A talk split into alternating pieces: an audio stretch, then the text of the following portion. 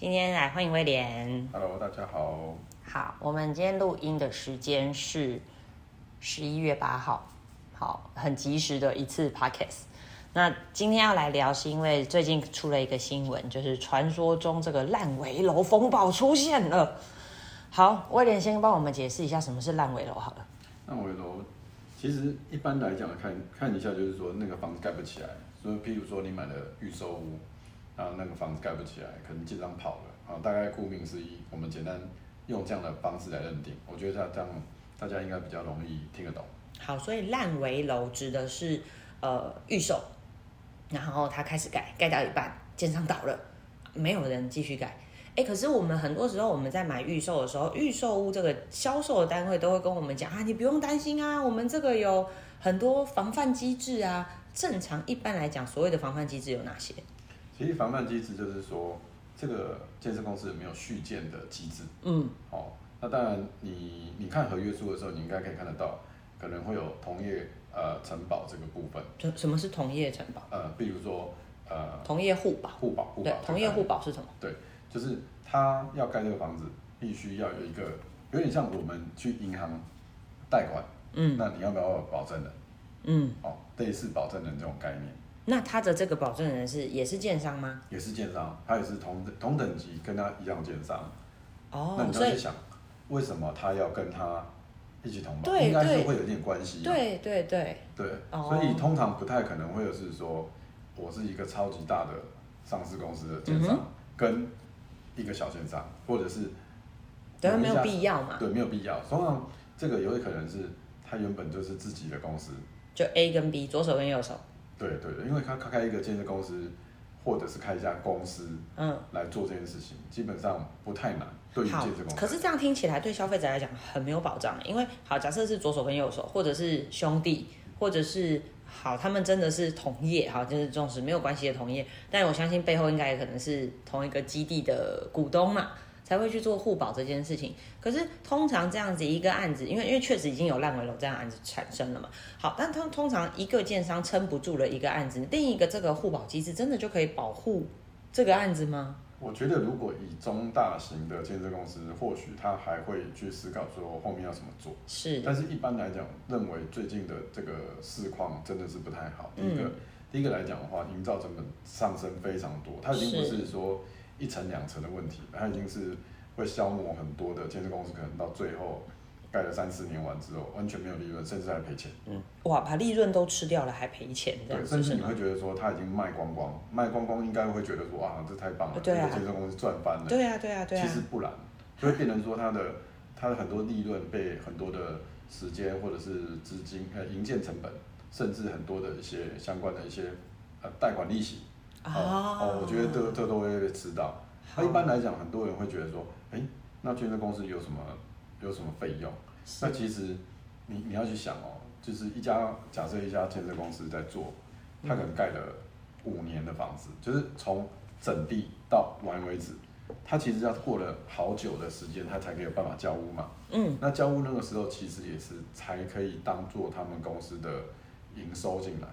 哦，对，看起来好像是表面账面好像是赚很多，是，可是你真的是要等它盖好，然后再再再交屋嗯啊，公社点交什么都是用完，然后这个钱才开开开始活用。好，所以其实我们呃，因为在去年，现在是二二年嘛，在二一年的年底到二二年的年初，我相信有很多人一波买了，很有可能也都是买预售。那我们现在已经到了十一月，我们看到的是，哎，开始有中小型的建商撑不住啊，开始哎直接喊解散，我没有办法再继续盖了，大家拍拍手，啊，不是拍拍手，就一翻两瞪眼，我就没了。哎，那原本买的这些消费者就很没有保障了，对不对？嗯好，所以我们其实呃有没有什么地方可以提醒已经买了的消费者，避免这样的事情再发生现在有很多的是有接建金公司， ？OK，哦，建金公司，嗯所以它里面都会，可是建金公司有时候是把价金信托在里面，就是所有的对钱都会让这个金流或者是什么账款，嗯都会应用在这个信托上面，嗯，去付这个钱，比如说营造成本，呃，营造呃已经盖到多少了，然后我收里面的款项，收完之后付出去。所以有建金公司基本上我是比较可以确认他会把它改完，是这样意思吗？呃，基基本上是几率比较高了。几率比较高，它有点是类似哦，我们把它当做中介化。好，嗯我们中间不是常会有一些叫做履约保证或对价对对，值信托。是是是，好，那这个部分来讲的话，我们称为说只有金流这件事情的建金叫做价建金信托价。金信托对，有，OK，点说我只管钱而已，其是他事情我不管。哇，那假设我们今天呃是用履约保证的概念，我们把它讲说，如果履约保证它里面有写到啊，这个建金公司是有续建，嗯，好、去完成后面，假设它已经呃盖到三楼，结果没办法盖下去，嗯，那这个建金公司如果它当初的履约上面的合约上面是写，哎、它会承受后面的资金继续往下走，因为它资金还是在它身上嘛，是啊，比如说我们缴的，我我假设我们今天买预售屋，一开始会有定签开、开工啊，嗯定金嗯嗯嗯、签约、开工，可能嗯我付了十五趴左右。嗯，那付了这个十五趴完之后，是不是这个钱就会进入这个这个这个账户里面？是这账户其实是不能用建商他说要拿走拿走，他哦，可能这个十五趴，可能开始就会呃有一些这个这个什么代销费啦，是或者是建筑师的费用啊啦，是或者相关的一些营造上面的一些部分，它可以这样拨款。哦好，在合约上所面以等于那是笔的钱其实不是建商拿走，建商也是放在这个信托专户里面，然后专款专用就对了。对，哦，我哦们为什么一直常会去提说用中介思维？就是说中介思维的想法就是更简单，因为它嗯只有买方啊、跟卖方，他你们常常会因为呃，因为至少常常会有什么信差房屋、永差房屋的那个价金信托的这部嗯分，嗯嗯，所以就比较相对来讲就比较简单，听起来就会觉得说好。哦，因为屋主。等一下，那我想要插一句话，所以，呃，预售没有预售，以前的预售市场是没有履约保证这件事的嘛？呃，很久以前是没有的，基本上我后那来近年就是比较开始有这样的风潮，就是会愿意保护消费者去做价金信托对这样子。所以你会假设我们今天在了这个预售屋买卖的时候，嗯他可能就会跟你讲说，我们说预售屋，哈、嗯预售屋，嗯呃，就会有人说，哎、那个这个是我们的假设是一个什么建金公司的专户，是啊，这是哦，请你把钱放到这里面对这样这子。是啊、譬如说是黄小姐的某个账户，嘿哦，每个账户的名称不太一样，嘿，那这个可以存入，那就会知道说你这个钱有存进去嘿，去做，哦那有，OK，些建设公司，它可能会有一个方式，就是说，哦，没有，这是我们建设公司的账户，你嗯，直直接请你直接汇到那个地方去，那当然就会比较可怕了。哦，对，因为因为我怕的是说，哎，我们要是把钱直接汇进建设公司，那就等于是进建设公司口袋嘛，它不是进一个一个专户里面。所以其实呃，我们在付钱的时候，我们就可以特别注意这一点，我们到底是付钱付到哪里去？嗯哦，我是直接付给建设公司呢，还是说建设公司有特别去银行开了一个专用的账户？哦，信而且是信托嘛，对嗯不对？好，来，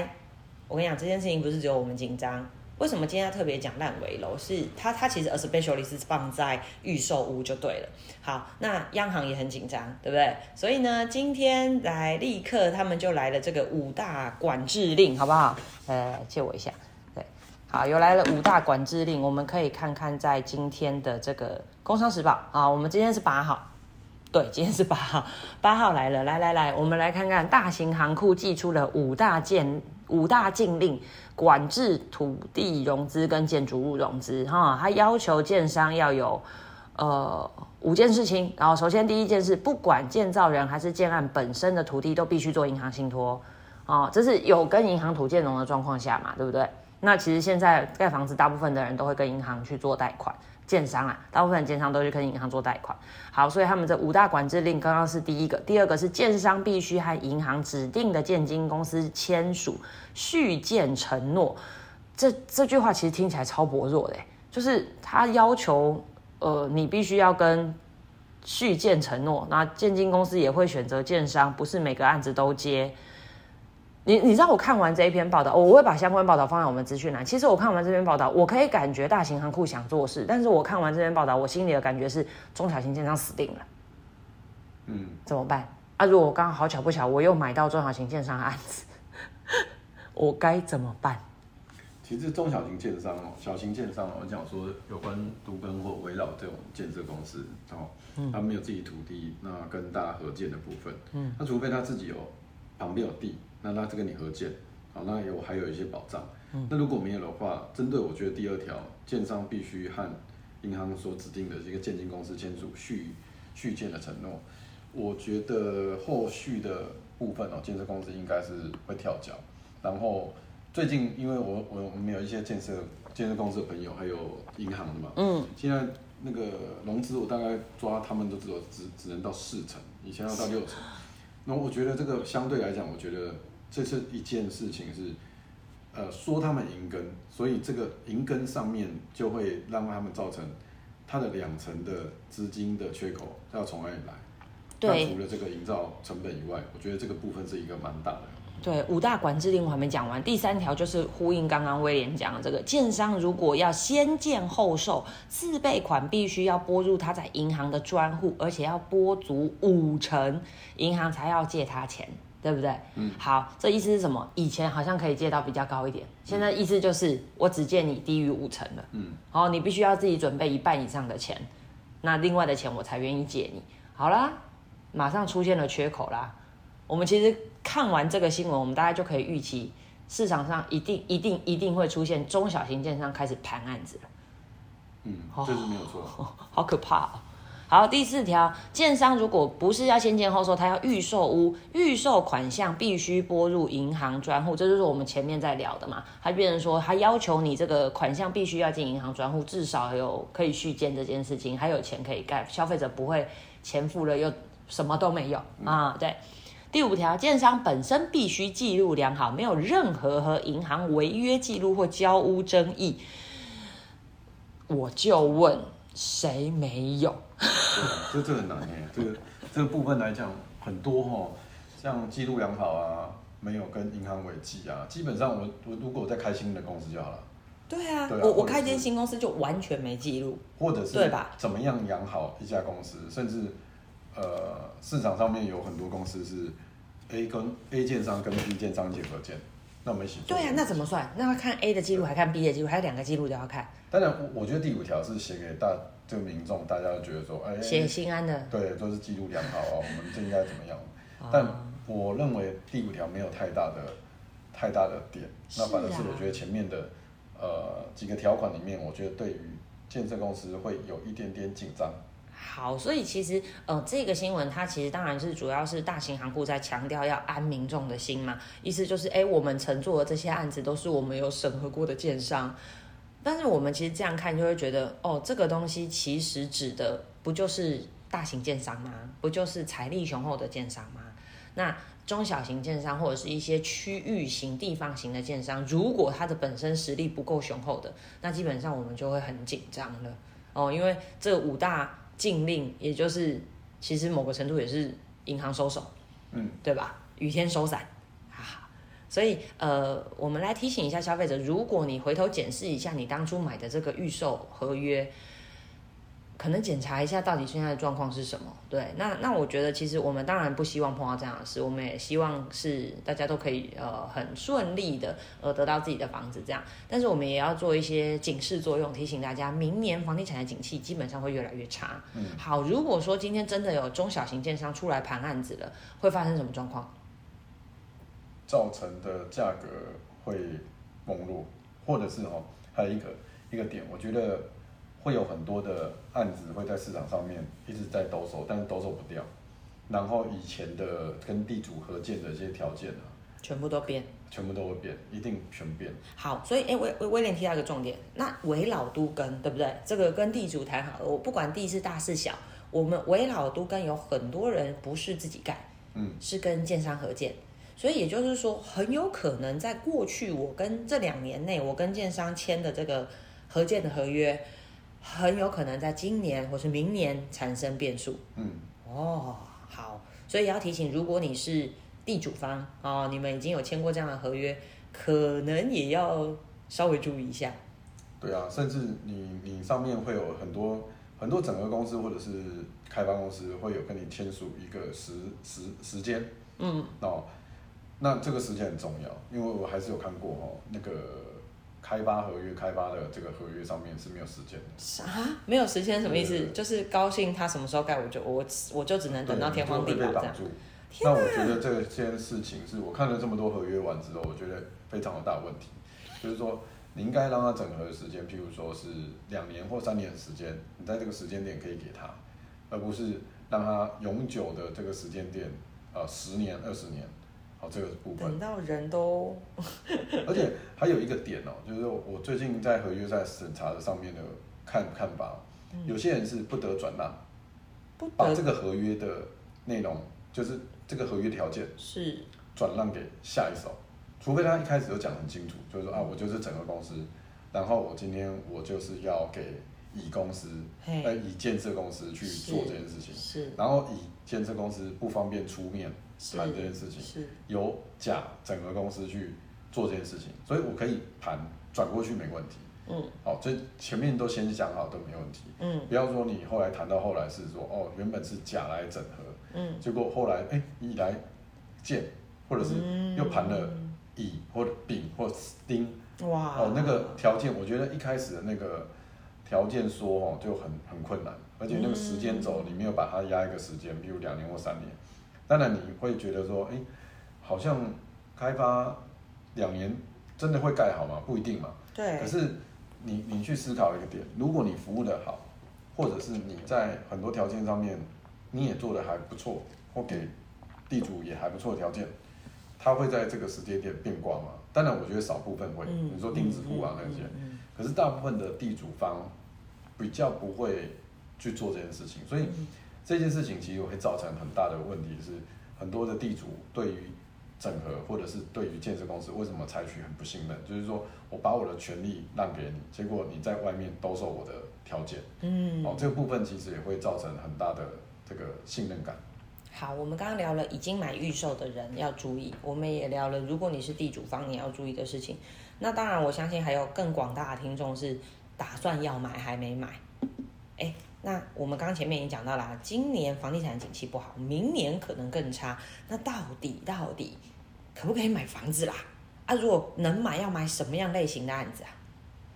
好，依依照这个区域来讲哦，就是说，呃，当然我们现处一定要在台北，我在台我们在台北市嘛，是啦，是哦，当然就是对台北也稍微比较熟。那我我认为就是最近的一个很低很多地方的一些从化区，嗯或比较偏远的地方，嗯，呃，甚至你会去思思考一个点哦，我们我们反观去思考，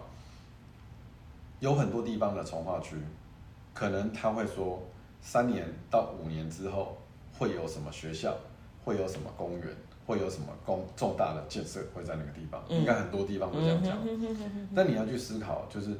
政府在做一件事情的时候，他一定会去看你住进去的人口有多少，嗯，他才会成立学校嘛，嗯才会有公园嘛，是才会有一些原本是停车场，后来变成这个公园或者哎学校嘛，对对对啦很多时候是这样。不然可能原本要拿来盖变电厂啊什么之类的。对，那这个时候你要想，假设我今天的景气状况不好，买气变差，人口一定会变慢进去，那你势必这个地方的蛋白区或者是比较偏远一点地方的从化区，你就要去思考、哦，你可能这个事情原本是跟你讲五年的时间，它有可能会变十年。哦，因为它的公共建设就会延宕下来，它有点慢因为人口进去的速度变慢了。对，当然我不是说我讲了算，就是我依照很多的一个啊从化区的一个变迁的过过程当中，你没那么多人，你盖这么多东西进去，其实政府现在越来越聪明，他不会再他盖也一不文是字笨馆。蛋啊呐、因为那个你知道选举选民会用选票制裁他这样嗯子，因为啊刚好最近要选举了，我们可以。好，那我想问，哎、其实我们观察到一个现象，最近虽然说房地产景气不好，但是中古屋市场很热络哦。嗯，哦，因为买方还是在嘛，大家买房子的需求还是存在，所以，哎，是不是换个角度变成消费者开始有这样的想法，就是我不要去买看不到的，我要买盖好的。对，所以中古屋或甚或者是新城屋就会成为比较受青睐的类型。确实是。现在目前很多都是新城屋或者是中古屋在销售。嗯，好，中古屋在销售，我们有问一些我们的朋友嘛，同业朋嗯友，嗯嗯，他们在在销售，确实最近有很多的一些屋主有稍微降一点价钱，你说的是二手，呃，这叫什么？中介市场，就中介是市场已经是中古屋市场，它的所有权人是个人的状况。对，那这个地方来讲的话，就是说，譬如说中和、永和、板桥，甚至台北市的一些比较人口比较多的地方，是它还是有它的交易量出来，是只是说它原本的交易量，呃，你看哦，这段时间所有的一些状况不好的都出现了，对，可是其实，呃，你不会让他觉得说，哎，成交量是零，不可能。还是有成交量啊，对嗯还是有量，只是这些量没有出现在过去我们知道所谓的热区里面，嗯哎、反而中古屋市场成成交量是在的，对撑住了，嗯而且呃新城屋市场也还是有不断有成交嗯，哦，所以我们其实这个时间点，我们倒是可以提醒还没有买的呃购物者有这样购物需求是这个时间点是看房子的时间，是吗？它这个时间一定缺，呃，我觉得最近的供给量确实有比较少。嗯那但是呢，你因为该卖的卖掉了，嗯，啊不卖的还放在那边嘛，价钱高的还是放在那嗯但边。现在是不是溢价的好时间？呃，它我认为它现在目前是自动调价降价的人，它已经出来了。哦，但是你真的要议价这个过程当中，我觉得它还没有到，好因为第一个利率它没有真的是年三涨。高到不行，这高样到子不行。对第二个来讲的话是，我觉得这个事情是有点会延后到明年第二季的概念，这么久啊！因为它利率它没有真的直接调上去，我懂你意对思，。然后最近的市场方嗯面压力还不够大，对，而且最近的市场，我觉得，呃，我最近有看了一个报道嘛，那它的台湾的台北、哎台湾的失业率现在目前是三三点多嘛，是呃也是算蛮高的，是，所以接下来会不会有人在这个失业？是或者是一些状况的是部分，我觉得会影响到整个房市跟整个财经的一些部分。好，所以其实我们可以呃这样子更给给大家一个建议，就是如果你想买房子的人，这个时间点其实你可以转头去看中古屋，转头回到中介的市场去，那甚至开始有一些屋主心态松动了，愿意降价了，所以我我呃想买房子的人可以这样去做。那当然也要奉劝一些屋主，就是我们眼睛看也知道市场再来会越来越差，所以如果最近刚好有人跟你出价，又是你可以接受的，不妨赶快放一放，嗯对不对？啊，不而然且不然利率一直往上走，你如果还要缴贷款，其实也会很辛苦啊。这时间当然是一个不好投资的地方啊，这是一个时间点啊，嗯不好投资啊。但它不见得它是一个不好你自住的一个不好的刚性买需求啊点。对，对，其实买点永远都在，应该要这样讲，对不对？因为盘势在走的时候，一定会是区域降下来完之后，它有可能再往上走。但我不是说未来台湾一定是一直蓬勃发展，一直走，或许有可能跟日本一样，嗯就是停在那好儿停在一个点了。好，那停在某个点的时候，其实他要去思考的点就是我的刚性需求，这个地方的学区是不是我要的，或者是这个地方的交通机能性，或未来发展性，我还可不可以继续住？嗯，这个事情，呃而已经没有说去想说啊，我用我的这个房子，在过几年之后再把它卖掉，然后赚多少钱？我觉得现在目前是一个薄利的时代，它已经很清楚让你知道，因为我我们今天讲那个五大禁令是这些下来，是其实我看的点是，建设公司它所有的管销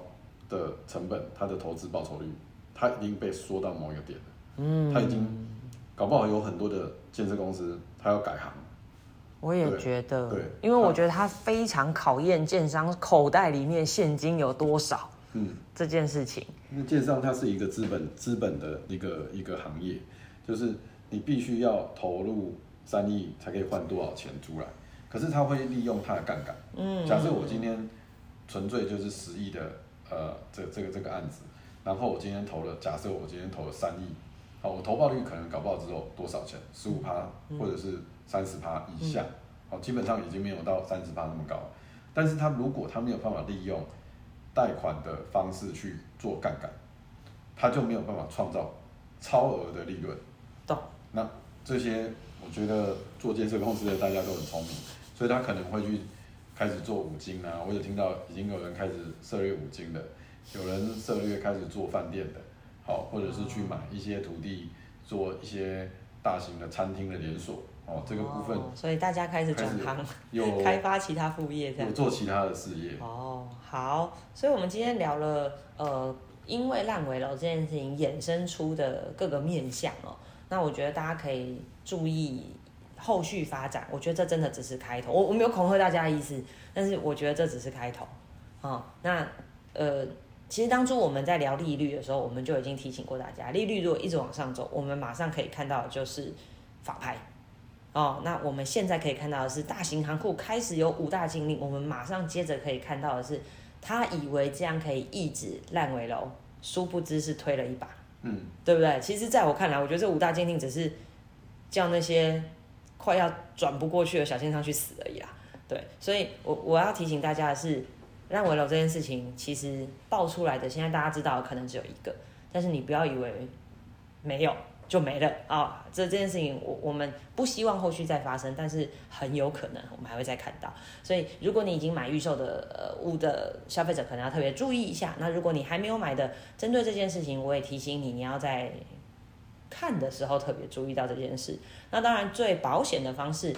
呃，当然现金也是需求比较大啦，就是你直接去买新城屋或是中古屋，哦，眼睛看得到的，这样子对消费者来讲，当然保障是最高的。好，那威廉，我们要提醒大家什么事？这听起来很悲观呢、欸到底要不要买啊？其实还是现在其实可以大刀阔斧去议价？我觉得议价的时间真的还没到，因为你刚才有讲到我们的时间， 对我我觉得时间可以证明一切。这个时间点，我觉得听听我们的那个建商的朋友或者是买呃代销的，或许这个时间点是一个交易量停滞的时间，但但是大家还撑着，但它还是撑着，好，但是所以现在我觉得还不好议价。还是不好议价。所以，但是你可以这个时间你去挑你可能喜欢的户型，哦哦，去去看看这个哦，事情户型可能可以跳的比较我多。觉得这个时我我间，倒建议大家这个时间点可以去看一些你以前不敢看的区域，嗯，因为你以前可能会觉得啊房价好贵哦，我可能只能去买我心中顺位可能当初顺位的第四、第五。哎，现在我们可以往前面看一点点顺位了，不一定要去逼迫自己接受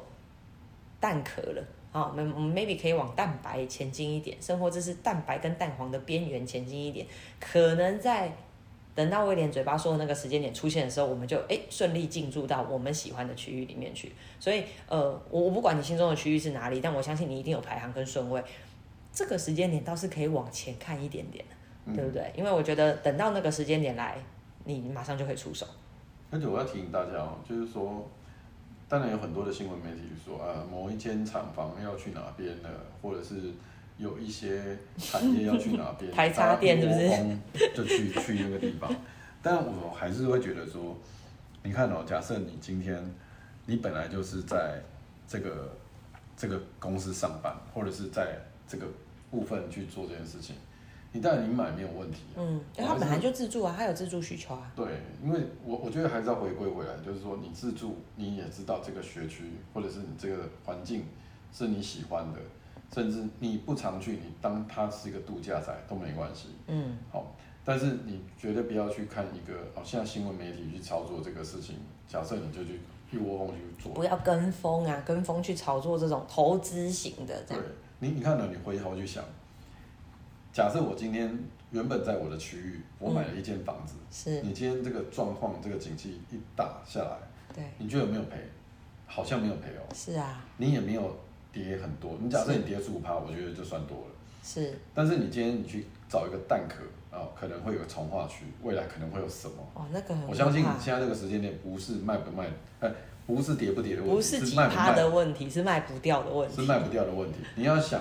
你你那一区造证做出来完之后，你可能会有两千户，两千户不要说多同，时间大家一起丢，没有你你同时间有十趴的两百户拿出来丢，就会多杀多了。对，而且你要去想，你的二期跟三期可能会那个建设公司来，哇哦他可能还有两千。五还在卖。哇哦，那你假设你原本就是买十六万或者是二十万，嗯，他原本新推的话是二十二万，好，那你还有一点空间可以去做。嗯，可是假设他如果这个建设公司他直接下杀到十六万，那请问你会买新的还是买一年两年的当房然子？买新的、啊，而且当然跟建商买啊，对建商有保固哎、这个这个就是一个很大的问题。哎呦喂，好，来最后的这些警示文哈、提醒大家慎选区域，然后提醒大家，尤其是预售屋哈、大家特别注意这件事情啊、我们要小心烂尾楼这样子的事情发生。那当然，我们不希望大家碰到，所以贝鼠在这边要特别提醒大家。好，今天聊了一个嗯，我觉得有点沉重，但是很重要的话题，而且很及时哦。其实新闻一出来，我们就立刻来讨论。那我们也欢迎，如果你有听不懂的，好，拜托你留言给我们。那如果你有想听的，特别想问的问题，我们也欢迎你留言给我们。那如果你很喜欢我们节目，请给我们一个五星评论并留言。那我们今天就到这边喽，谢谢大家，拜拜拜拜